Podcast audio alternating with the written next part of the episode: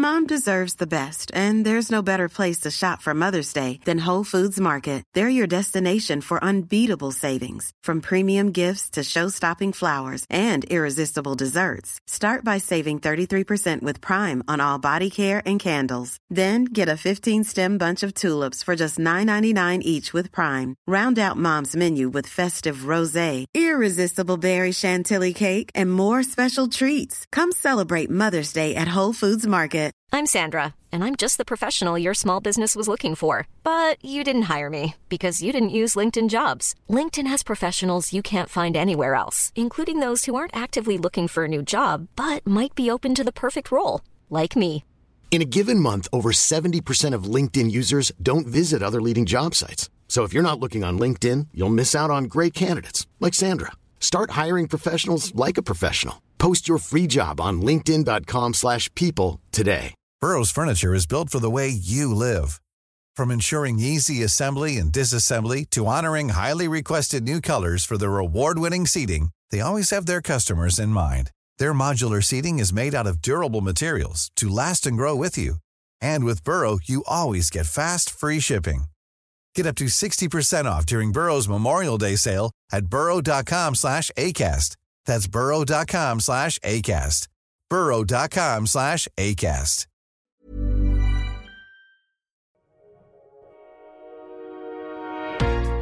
Bienvenue sur Build Yourself, le podcast dédié au marketing digital. Je suis votre hôte, Safia, ancienne juriste devenue entrepreneur du web. Je me suis découvert une passion pour le podcasting, l'emailing, les différentes stratégies de visibilité et j'en passe. À travers mes épisodes, je vous partage des éléments dont vous aurez besoin pour non seulement développer votre activité, mais aussi et surtout construire la vie de vos rêves. Abonnez-vous pour ne pas manquer un épisode, installez-vous confortablement et préparez-vous à enfin changer les choses.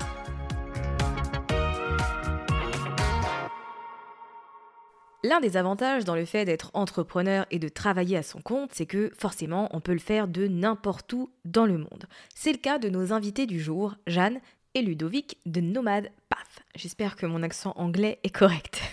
Dans cet épisode, ils vont nous parler de leur expérience. Je dois avouer que le digital nomadisme est un sujet qui n'a jamais été abordé sur Build Yourself puisque je suis une personne très casanière. Mais pour autant, je trouve que c'est un mode de vie qui est très très cool et dont il ne faut absolument pas se priver si on en a envie. Donc dans cet épisode, eh bien, on discute de ce que c'est le digital nomadisme et surtout bah, comment eux se sont décidés à vivre de cette manière.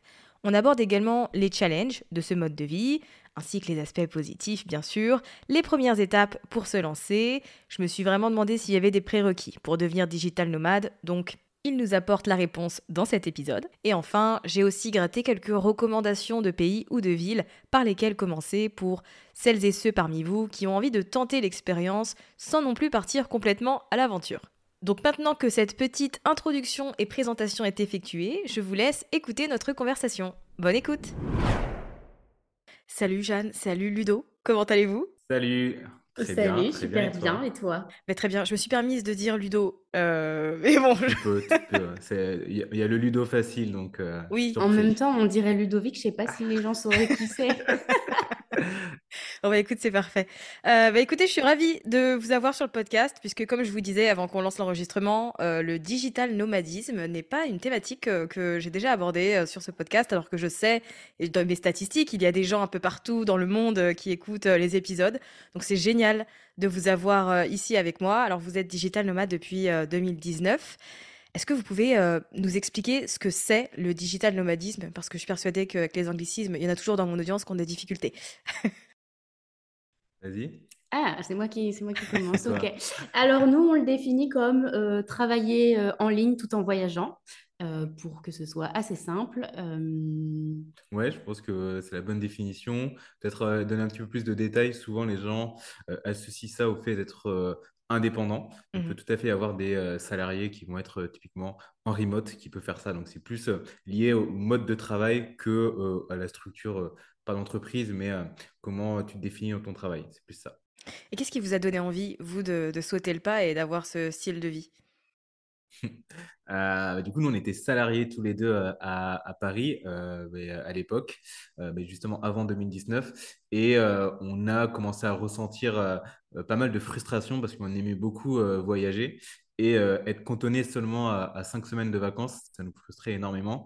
Et une fois, c'était peut-être la fois de trop, on était en, Asie, c'était la première fois d'ailleurs qu'on était en Asie, au Sri Lanka pour être très précis, et au moment où on commence à avoir le bad de rentrer en se disant, ben, ça y est, les deux semaines sont terminées et on va revoyager dans sept mois, eh bien, dans un café au Sri Lanka, on est tombé sur des, euh, des gens qui étaient en train de bosser sur leur ordi. Moi, je ne sais pas comment, mais j'avais déjà entendu parler de ce, du digital nomadisme. Et donc, du coup, j'ai dit à Jeanne, et je dis, bah, là, je suis sûr que c'est les digital nomades euh, dans le café. Ouais, moi, je ne savais euh, pas du tout ce que c'était à l'époque. Je n'avais jamais entendu ces termes-là.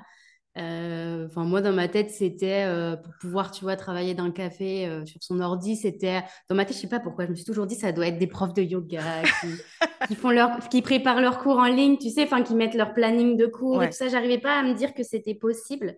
Et pourtant, j'avais déjà travaillé avec plein de freelances dans ma boîte, dans la boîte où j'étais en CDI, puisque j'étais dans la publicité, donc on employait souvent, enfin, on bossait souvent avec des freelances. Et, j'ai pas du tout, je me suis, je m'étais jamais dit euh, ça pourrait être pour moi en fait. Et toi, toi, tu savais Ludo parce que tu, dans ton CDI, tu bossais vachement sur tout ce qui était futur du travail. Mm. Et donc en fait, il y avait tous ces sujets qui commençaient un peu, c'était les prémices en France de parler de ces sujets-là, de travailler depuis la Thaïlande, de travailler depuis. Mm-hmm des destinations plutôt cool quoi. Et, euh, et, après quand on est rentré en France, bah évidemment, ben, on était en plein en plein bas du retour de quand est-ce que c'est nos prochaines vacances, quand est-ce que c'est nos prochains week-ends. Et en fait, euh, et en fait très vite, euh, on s'est dit ben ok, on va démissionner et on va on va partir, on va partir en Asie. C'était mmh. ça le projet. Et, et en fait, en, en recherchant des infos justement sur qu'est-ce que c'est que le digital nomadisme, comment on devient digital nomade, comment, euh, enfin toutes les questions qu'on se posait, qu'est-ce qu'on met dans sa valise, comment on choisit ses destinations parce qu'il faut qu'il y ait du Wi-Fi, etc. Toutes ces questions-là, en fait, en se les posant, on s'est rendu compte qu'il n'y avait pas de contenu français sur le sujet. En fait, on s'est rendu compte qu'il n'y avait que des contenus genre américains mmh. euh, et qu'en France, bon, il y avait encore, euh, tu vois, on les, comme souvent, on les appelle encore les nomades numériques et il n'y avait pas vraiment de contenu, tu vois. et en fait, euh, et en fait bah, on s'est dit, ben vas-y, euh, en même temps que de partir, on va créer du contenu sur le sujet. Euh, parce que tous les deux, déjà, on aimait beaucoup. Moi, je faisais beaucoup de photos, Ludo faisait beaucoup de vidéos. Et donc, en fait, c'est venu un peu naturellement de se dire, vas-y, on va créer du contenu français sur le sujet. quoi. Vous avez commencé à créer du contenu avant de mener ce style de vie? Non, c'était corrélé, donc c'est bon, on est parti, on a commencé fait tout à, en même temps. à tout faire, plus lancer nos activités freelance en même temps. Ouais. Et du coup, on a fait notre première vidéo quand on est parti pour la première fois et, et on n'avait pas encore nos premières missions clients et on a fait un peu les foufous, quoi. c'est ce que j'allais vous dire, du coup, vous avez pas peur, vous êtes parti en détente, euh, comment ça s'est passé? Non, mais franchement, c'est trop drôle parce que maintenant, quand j'y pense, je me dis, mais on était tarés quand même. moi, quelqu'un de mon entourage me dirait ça, je dirais, ça a pas, quoi. Mais ouais, en fait, je crois qu'il y avait la folie, euh, il y avait une grosse envie euh, de, de, de, faire ça. Il y avait un ras-le-bol de nos CDI qui était énorme et il y avait, euh, il y avait ce qui nous a poussé après à se dire, OK, bah, on n'aura pas le choix en fait que de trouver des clients et que de, et que de, de, bah, de faire nos premiers revenus en fait finalement en tant que freelance parce que on sera à l'autre bout du monde. On est parti dès le début six mois en Asie. Euh, donc, on n'avait pas le choix que de, que de réussir, en fait, parce que sinon, on savait que c'était le retour à la case départ et ça voulait dire qu'on avait plus, nous, on avait lâché notre appart à Paris, on n'avait plus rien, on n'avait plus d'affaires, on avait tout vendu. Enfin, retourner à la case départ, ça voulait dire retourner chez nos parents et clairement, c'était inconcevable. ouais, clairement. Et après, je pense qu'on en parlera sur la partie euh, prérequis, mais on avait euh, quand même deux, trois prérequis. Hein. On n'est pas fou euh, à ce point. Un peu. Et vous avez commencé avec des jobs freelance de, de quoi? Dans, dans, quoi vous vous êtes euh, lancé pour démarrer en vous disant bah, je travaille pour moi? Genre, c'était quoi vos thématiques? Bah, justement, moi, tout début, euh, je n'avais pas forcément d'idée en quittant mon boulot de ce que j'allais faire. Euh, et sachant que c'était euh, dans la même thématique, hein, moi, j'étais consultant en transformation digitale. Donc, comme Jeanne l'a dit, dans mon boulot, on abordait énormément les sujets de, de futur de travail. Et donc, ce que j'ai réussi à faire, c'est avoir mon ancienne boîte comme premier client. Donc, euh, première mission où j'aurais fait une étude justement sur le digital nomadisme, où en fait, euh, pour leurs clients, eux, ils faisaient des présentations en disant ben, voilà ce que c'est le travail à distance, etc. Et je pense que ça a dû euh, pas mal les aider avec le remote. Mais du coup, c'était la première mission que j'ai eue, c'était une étude commandée par mon ancien employeur. Chose que tu ne fais plus du tout euh, actuellement. pas du mais tout, bon. ouais. Mais c'était euh, au moins sécuriser la chose Ouais, ouais, ouais. euh, en disant, il y a, y une, il y a une première, une première mission. Ouais, en gros, au début, on savait pas trop, euh, moi encore moins, euh, ce qu'on voulait faire. Moi, je sortais de six ans en agence de publicité où j'avais été chef de projet et clairement, je pense que si j'avais continué, j'aurais fini en burn-out. Et du coup, je savais que je voulais pas continuer à faire ça parce que j'étais carrément dégoûtée de ce métier et que je voyais même pas comment je pouvais le faire à distance, Euh, surtout avec des décalages horaires un peu, euh, un peu compliqués, quoi.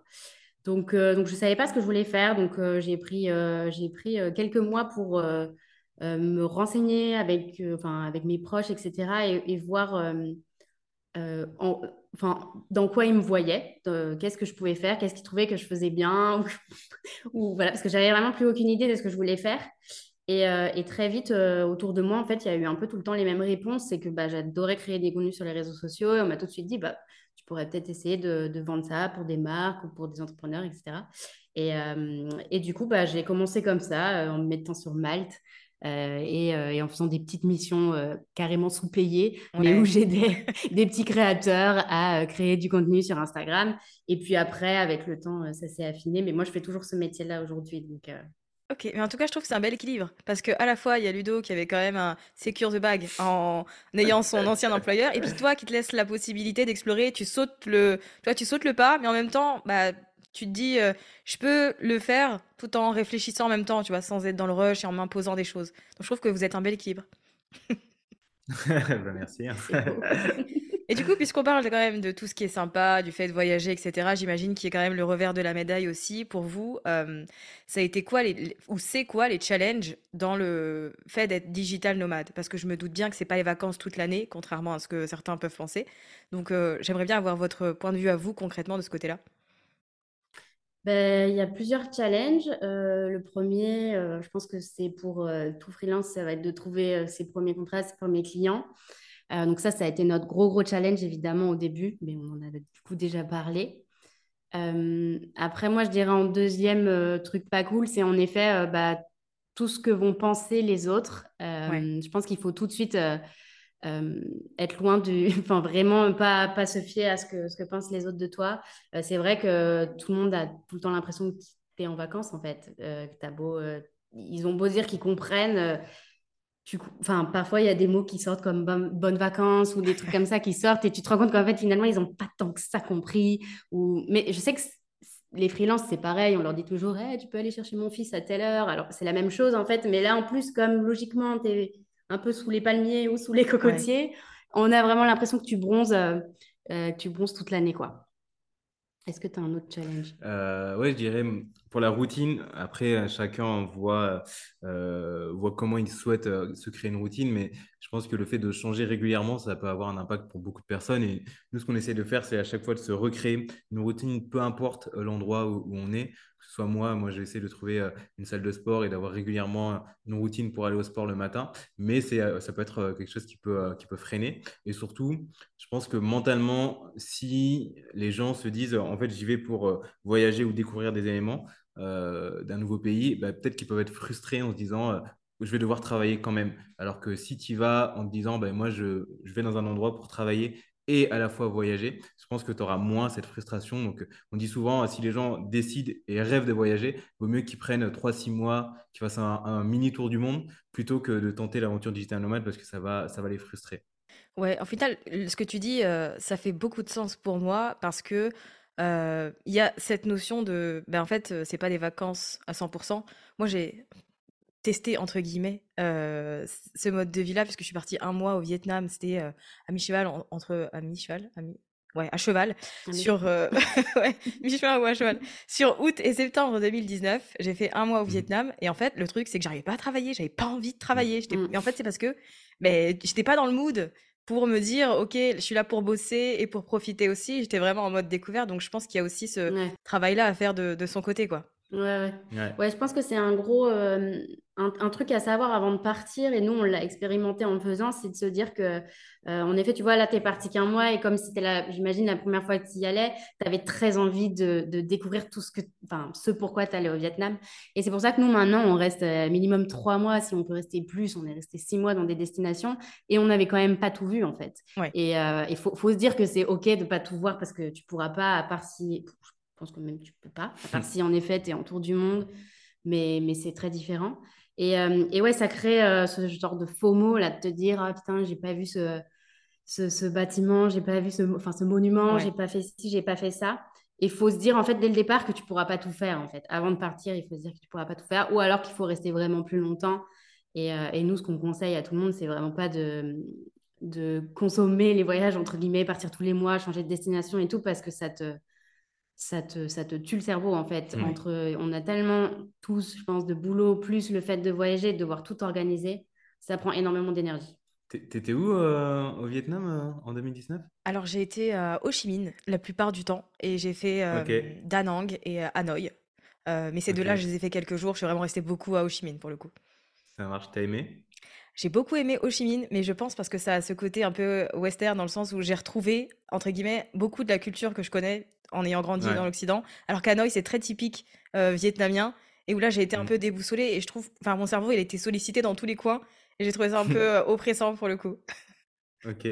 Mais, attends, nous, en 2019, c'était à quelle période qu'on était au Vietnam mmh, Ouais, en... je sais pas. Je pense que ça doit être vers juin, juillet, hein, si je dis pas de bêtises. Hein, et vous étiez où? croisés. On, était, à Hoi An. Hoi An. Et en fait, on a aussi fait Hanoï. Alors, on n'a pas fait le sud, on n'a pas fait Ho Chi Minh, mais on a fait Hanoï et on est allé jusque dans le nord, dans les rizières, à Sapa. Ouais. C'était ouf.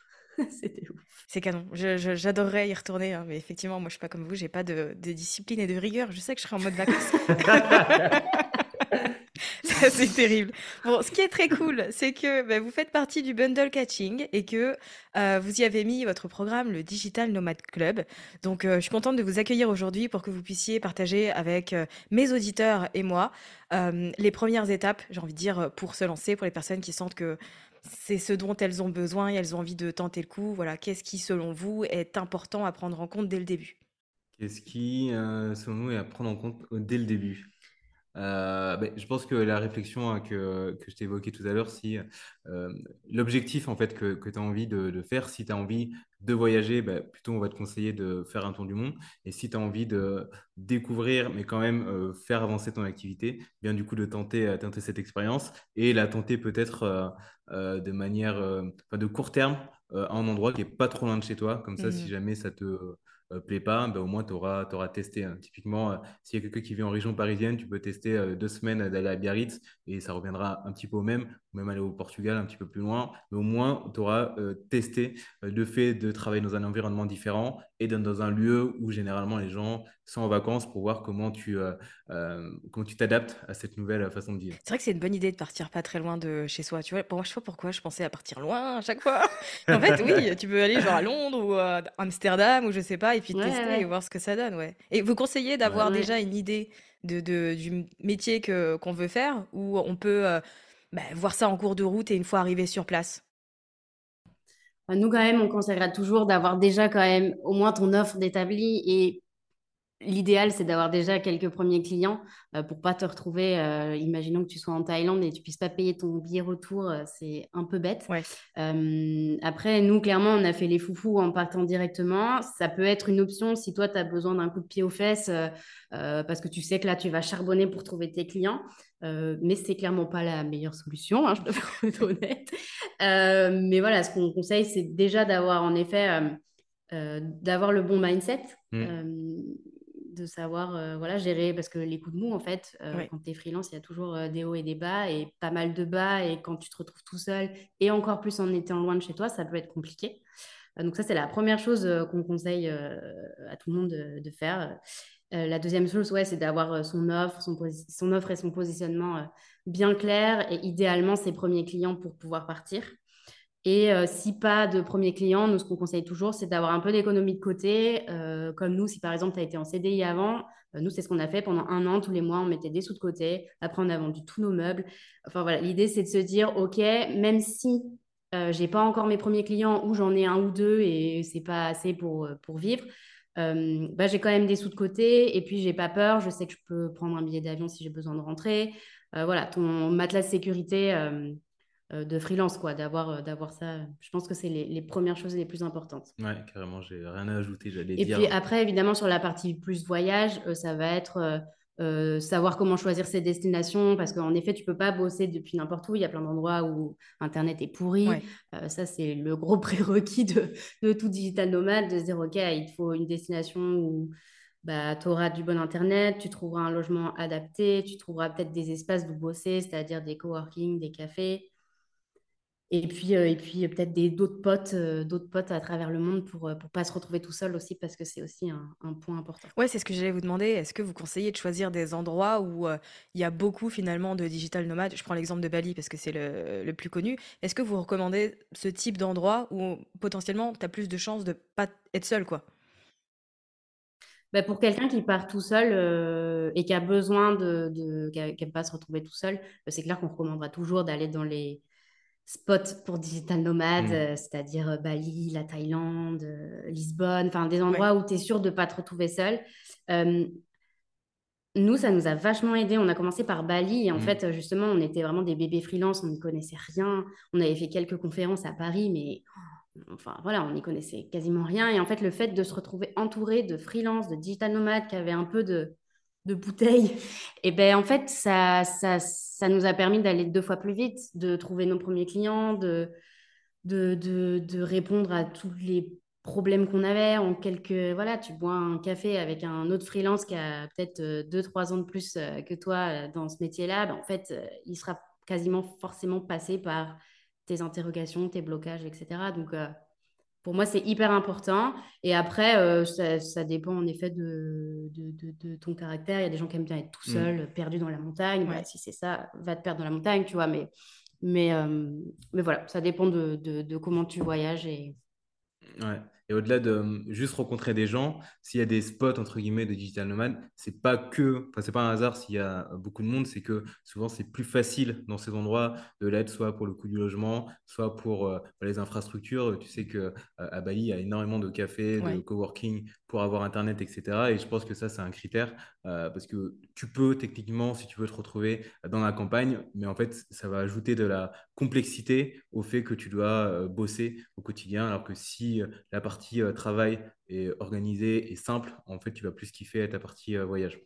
Ok, ouais, c'est vrai que c'est intéressant. Euh, ça fait combien de temps que vous avez créé le, le Digital Nomad Club aujourd'hui? Ça fait un peu plus d'un an actuellement. Ok, ah oui, donc ça fait. ok, vous êtes resté longtemps, longtemps. Une grande majorité, en tout cas, de votre vie de digital nomade freelance. Ouais, exactement. Bah, en fait, euh, l'idée, c'était de pouvoir documenter un peu notre parcours. Et euh, tant qu'on n'avait pas atteint un certain niveau, on avait du mal en fait à se dire qu'on allait l'apprendre à d'autres, même si on avait une, autre petite formation avant qui a évolué un peu au Digital Nomad Club. Mais c'était ça vraiment l'idée de euh, mettre tout notre jus de cerveau et de savoir, avec toute l'expérience qu'on avait acquis, comment eh bien retranscrire tout ça pour aider un maximum de personnes. Ok, et du coup, comment c'est organisé? Parce que comme c'est dans le bundle, je sais qu'il y en a qui vont avoir envie de d'en savoir plus. Comment vous avez pensé? Euh, bah, qu'est-ce que vous proposez dedans?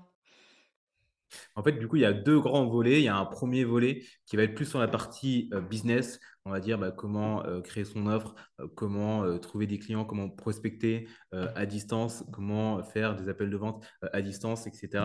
Et après, il y aura toute une autre partie qui sera plus liée à la partie digital nomadisme avec l'organisation. Je ne sais pas si tu veux rajouter. Oui, toute l'organisation, qu'est-ce que je dois faire avant de partir, qu'est-ce que je dois mettre dans ma valise, comment je m'organise pour être productif. En fait, l'idée, c'est de répondre à toutes les questions que tu peux te poser avant de partir et de, te permettre de vivre, euh, enfin de partir sereinement et de vivre sereinement de ton activité euh, de freelance pour euh, juste kiffer ta vie digital nomade et pas te poser 6000 questions.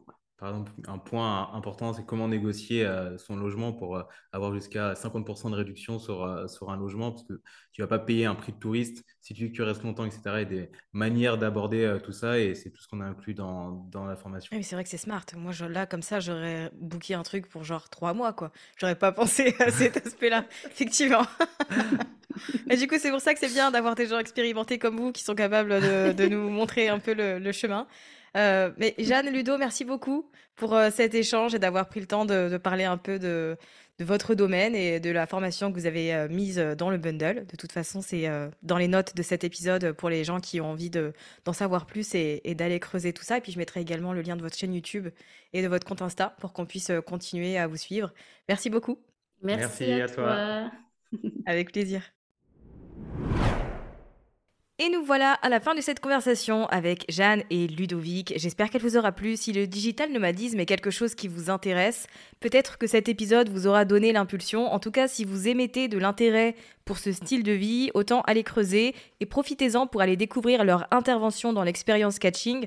Encore une fois, c'est gratuit et les replays sont disponibles jusqu'au 24 février. Donc vous aurez la possibilité de revenir dessus et de les revoir si vous ne pouvez pas être là en temps et en heure. En tout cas, si vous avez envie de découvrir l'excellent travail qu'ils font sur les réseaux sociaux, vous retrouverez leur compte Instagram dans les notes de cet épisode.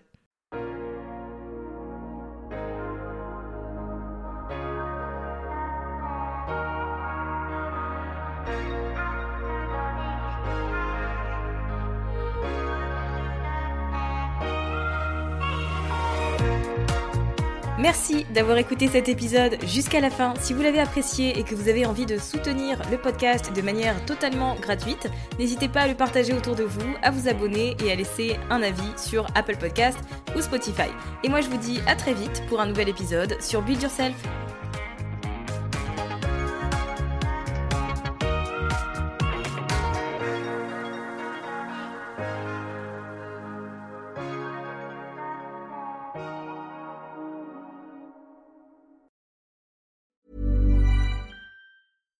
Hi, I'm Daniel, founder of Pretty Litter. Cats and cat owners deserve better than any old fashioned litter. That's why I teamed up with scientists and veterinarians to create Pretty Litter. Its innovative crystal formula has superior odor control and weighs up to 80% less than clay litter. Pretty Litter even monitors health by changing colors to help detect early signs of potential illness. It's the world's smartest kitty litter. Go to prettylitter.com and use code ACAST for 20% off your first order and a free cat toy. Terms and conditions apply. See site for details. Mom deserves the best, and there's no better place to shop for Mother's Day than Whole Foods Market. They're your destination for unbeatable savings, from premium gifts to show-stopping flowers and irresistible desserts. Start by saving 33% with Prime on all body care and candles. Then get a 15-stem bunch of tulips for just $9.99 each with Prime. Round out Mom's menu with festive rosé, irresistible berry chantilly cake, and more special treats. Come celebrate Mother's Day at Whole Foods Market. Imagine the softest sheets you've ever felt. Now imagine them getting even softer over time. That's what you'll feel with Bowl and Branch's organic cotton sheets. In a recent customer survey, 96% replied that Bowl and Branch sheets get softer with every wash. Start getting your best night's sleep in these sheets that get softer and softer for years to come. Try their sheets with a 30-night guarantee. Plus, get 15% off your first order at bowlandbranch.com. Code BUTTERY. Exclusions apply. See site for details.